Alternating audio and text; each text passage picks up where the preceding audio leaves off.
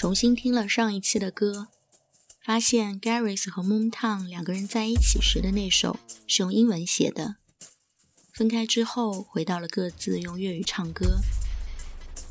关于语言的使用，有一点点关联到之前看的电影《坠楼死亡案》的剖析。里面女主角随着丈夫搬家，在日常生活中用不是自己的母语用英语交流，而在法庭上陈述时，会发现有些逻辑还是需要法语才能解释清楚含义。也有一点点关联到电影《血观音》里，惠英红饰演的母亲，在面对各种官员贵太太们，用最温柔的普通话，软绵绵的笑。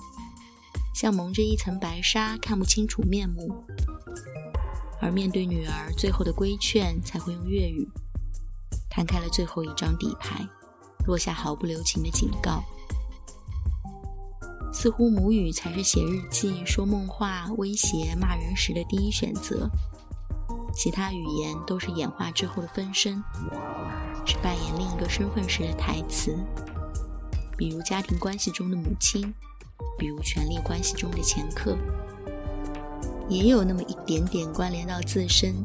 作为一个说不好杭州话、日常说普通话的杭州人，父母已经习惯，但在和亲戚们面对面时，偶尔忘记对我切换语言，最后变成他们用杭州话说，我用普通话说。这样的交流是过不了几个回合的，发现哪里总有点不对劲。于是也就不多说了，最后双方都礼貌地划过去，边界感被不同体系的语言默默塑造出来，点到为止，都尽到了社交义务，可以放松吃吃喝喝笑笑。每年年底都会遇到几场这样其乐融融的聚餐氛围。最近偶尔还是会有二十度的阳光灿烂，连小鸟的休息时间都延后了。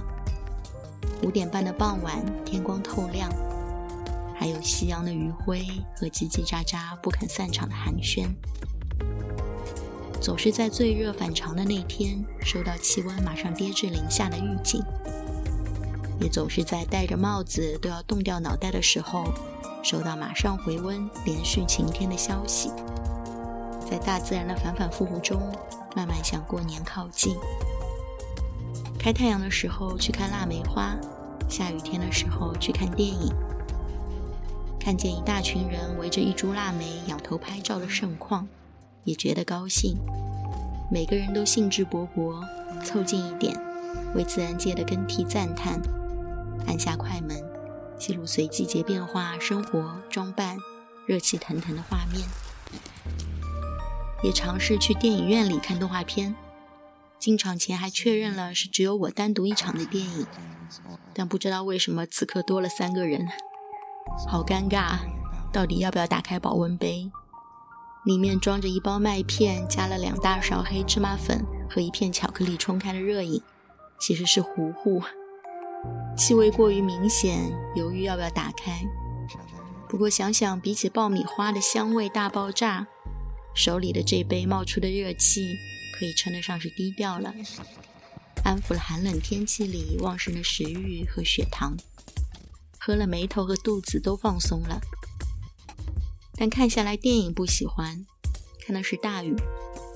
刚刚看完方丈贵会的孤岛的来访者，两个类似的不喜欢撞在了一起，就是在一艘船或者一座孤岛这样的密室中，加了一个怪力附身的概念。就打破了诡计的精妙吧。破解的过程中，如果有不可描述的神秘力量在作用，推理就没那么有意思了。而且故事写的不好，实际的剧情只有五分钟。父爱煽情靠角色自己的大哭，画面想象力呢，就还是要看《拾荒者》统治。是在二零二三年看过《拾荒者》大为震撼、回不去的人了。看电影的运气不行，但最近的看剧运气还是不错。二零二四开年看到的最好的一幕，来自新的一本剧集，叫《犯罪记录》，才更新了两集，是最爱的罪案题材。有一个情节是女性警察一路追嫌疑人追到电梯，电梯门没有戏剧性的在最后一刻关闭隔开两人，而是扎扎实实的追到了电梯里。然后在封闭空间之内，男性嫌疑犯与女性警察的身体差异，在搏斗的第一下就显示出来了。最后女警被打倒，送到了医院。这是最近看到比较震撼的一幕，没有回避女性在实际对抗力量上的悬殊。拍得让人紧张，但想到他之前毫不犹豫独自冲上去的时刻，不管是出于职业身份还是天性，都更让人敬佩。亲测好看是可以追下去的。另外，侦探的新一季也开始了，双人搭档主角也变成了女性。遥远边境、冰天雪地的罪案题材，警探们永远只有那么两三个，充满了喜欢的要素。还有留人的新一季也追完了，看得笑出声。这算什么？就一本正经政治惊悚罪案剧情，但人物描写都可幽默呢。里面的男性一直在挨揍，无谓的比拼，自说自话，添麻烦然后被反杀；而女性都冷静观察细节，提供实际的帮助，布局全盘博弈，也给予对方尊重。作为一个几十年的追剧选手，会看到编剧在塑造一些职业角色的角度在慢慢变化。追剧追出了“嗯，世界确实在变化”的观念，会不会有点夸张？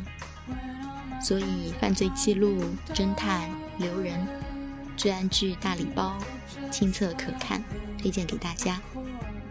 冬天嘛，吃吃顺嘴的零食，看看顺眼的剧集。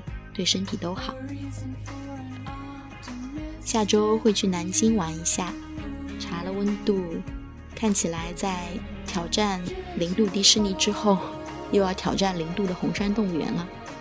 到时候包裹成粽子一样，和猴子大眼瞪小眼。那就下一个五分钟文化时间，过了腊八，一切以过年为重啊！大家新年快乐，再见。